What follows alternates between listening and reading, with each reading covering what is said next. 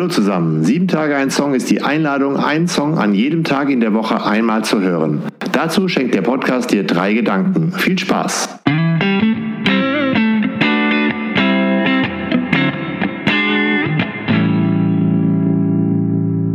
Sieben Tage ein Song, Folge 207, Louis Tomlinson, Two of Us.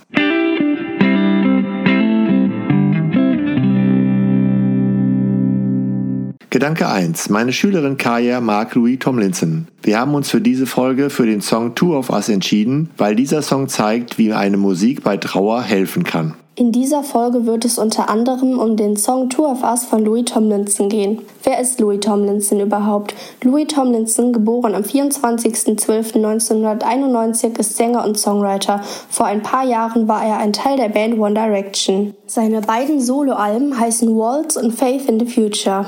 Ich selbst habe im Oktober 2023 sein Konzert in Köln sowie auch sein Konzert in Berlin alleine besucht. Dazu kann ich sagen, dass beides unbeschreibliche Abende waren. Ich bin vielleicht alleine hingegangen, aber ich habe mich keine Sekunde alleine gefühlt. In seiner Fangemeinschaft findet man schnell Anschluss und wird mit offenen Armen begrüßt. Ihn live zu sehen war eine tolle Erfahrung. Es gab Fanprojekte wie beispielsweise bunte Lichter zu bestimmten Liedern bis hin zu emotionalen Momenten. Alles hat man mit ihm und den Fans zusammen erlebt und gefühlt. Übrigens kommt Louis nach seinen Konzerten oft vor die Halle, um seine Fans zu begrüßen und Bilder mit ihnen zu machen. Eines seiner Lieder heißt Two of Us. Dieses Lied widmet Louis seiner verstorbenen Mutter. In seinen jungen Jahren musste Louis bereits verschiedene Verluste wie die Auflösung der Band One Direction und den Tod seiner Mutter und seiner Schwester erfahren. Ich habe nun ein paar Fans befragt, um zu wissen, welche Sätze aus Louis Lied sie besonders schätzen. Satz 1. I'll be living one life for the two of us. I will be the best of me, always keep you next to me. Ich werde ein Leben für uns beide führen. Ich werde mein Bestes geben und dich immer an meiner Seite haben. Satz 2. I know you'll be waiting, I'll see you again. Ich weiß, du wirst warten, ich werde dich wiedersehen. Satz 3. Even when I'm on my own, I know I won't be alone. Selbst wenn ich alleine bin, weiß ich, dass ich nicht alleine sein werde.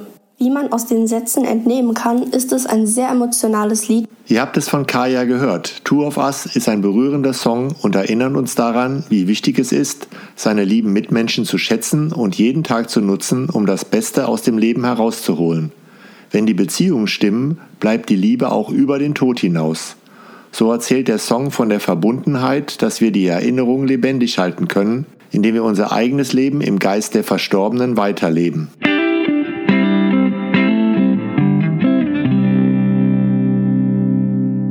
Gedanke 2.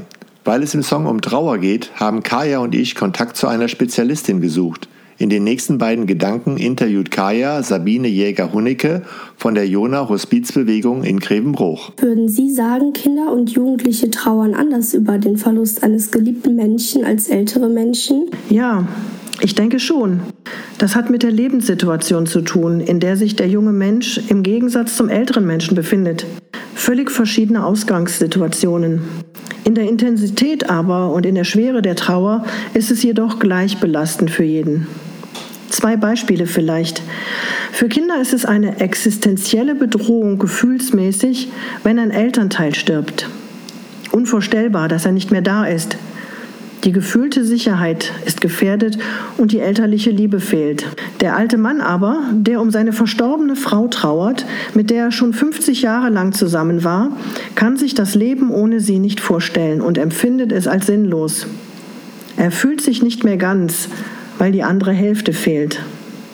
Eine Trauernde sagte mir mal, ich bin mir so übrig.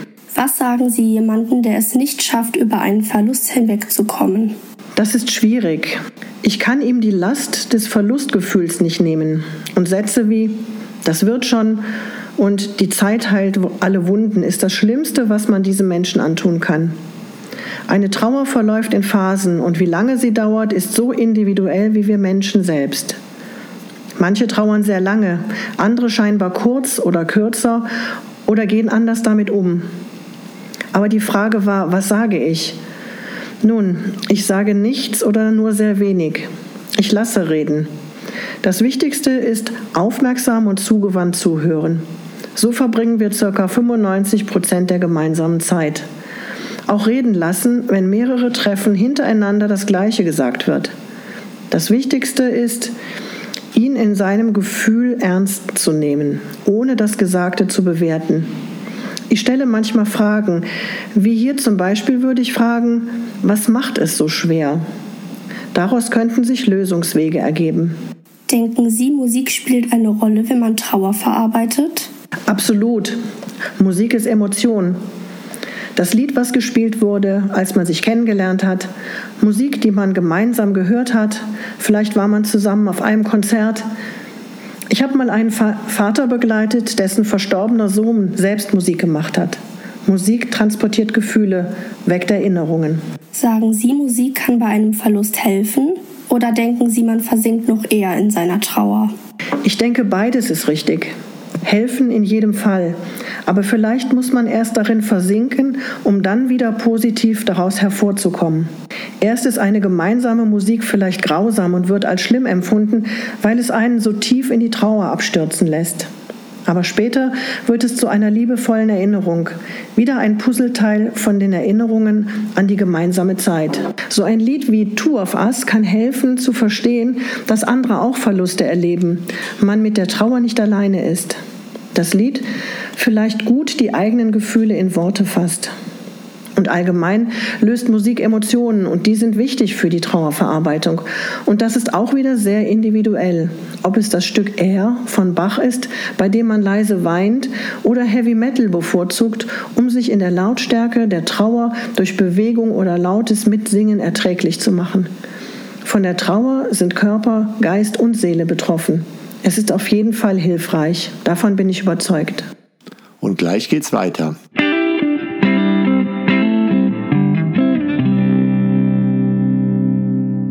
Gedanke 3. Weiter geht es mit dem Interview. Jetzt liegt der Schwerpunkt auf Abschied und Vermissen. Wie kann man ein Kind auf den Abschied einer Person vorbereiten? Das kommt auf die Situation an. Wir Erwachsenen denken oft zu kompliziert. Wir glauben, dass Kinder nicht verstehen oder gar geschützt werden müssen. Die Kinder sollte man mit den Sterbenden konfrontieren und zwar so, wie das Kind das will. Also ein Angebot machen, zum Beispiel mitzukommen. Sie wissen noch, was sie möchten und was sie nicht möchten und können das klar äußern. Sie selbst kommen mit Fragen. Diese sollte man so ehrlich wie möglich kindgerecht beantworten und sich auch trauen zu sagen, wenn man etwas nicht weiß. Zuletzt hatten wir jemanden zum Thema Kindertrauer da, der sagte, Kinder hüpfen in die Trauer wie in eine Pfütze hinein und wieder raus. Viele verabschieden sich mit dem Motto kurz und schmerzlos. Denken Sie, dass das wirklich so vorteilhaft ist? Manche ertragen es nicht, sich zu verabschieden, bringen jemanden zum Bahnhof, warten aber nicht, bis der Zug abfährt. Andere winken noch, auch wenn man den Zug schon fast nicht mehr sieht. Das muss jeder für sich selber herausfinden. Menschen, die jemanden zum Beispiel durch einen Unfall verloren haben, beklagen, keine Zeit mehr gehabt zu haben, Abschied zu nehmen, nicht mehr noch etwas gesagt zu haben, aus einer schwierigen Situation sich nicht mehr haben versöhnen können. Sterbende, die wissen, dass sie sterben, können noch Abschied nehmen. Ein Beispiel. Eine Mutter lag im Sterben. Ihre erwachsene Tochter lag mit Laptop neben ihr im Bett und die Mutter diktierte der Tochter ihre Kochrezepte, die für die Familie wichtig waren. Beide haben dabei gelacht und geweint. Manche Menschen können nicht sterben, weil noch jemand fehlt, noch etwas ungeklärt ist. Also die Frage kann ich nicht eindeutig beantworten. Vermissen hält viele Menschen vom Abschließen ab. Was raten Sie jemandem in so einer Situation? Puh, das ist eine besonders schwierige Frage. Ratschläge geben ist immer schwierig. Ideen formulieren, Optionen aufzeigen finde ich besser gewählt, denn Ratschläge können verletzen. Ich finde Rituale schön, die man machen kann, wenn das Vermissen so vorherrschend ist, dass alles andere blockiert. Zum Beispiel an einen Ort gehen, an dem man alleine mit dem Verstorbenen eine gute Zeit hatte und ihn in Gedanken mitzunehmen. Mit ihm gemeinsam bewusst dort zu sein und mit ihm zu reden, ihn zu beweinen oder nach was einem gerade zumute ist machen. Und das wiederholen, um dem Vermissen einen Raum, eine Zeit zu geben. Vielleicht kann man das Vermissen irgendwann etwas besser kontrollieren.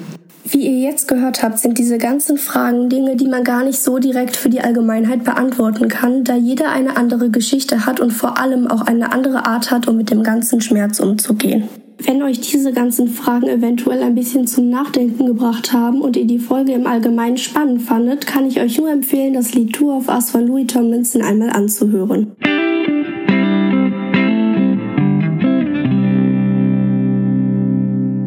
Danke fürs Zuhören. Bis nächsten Dienstag.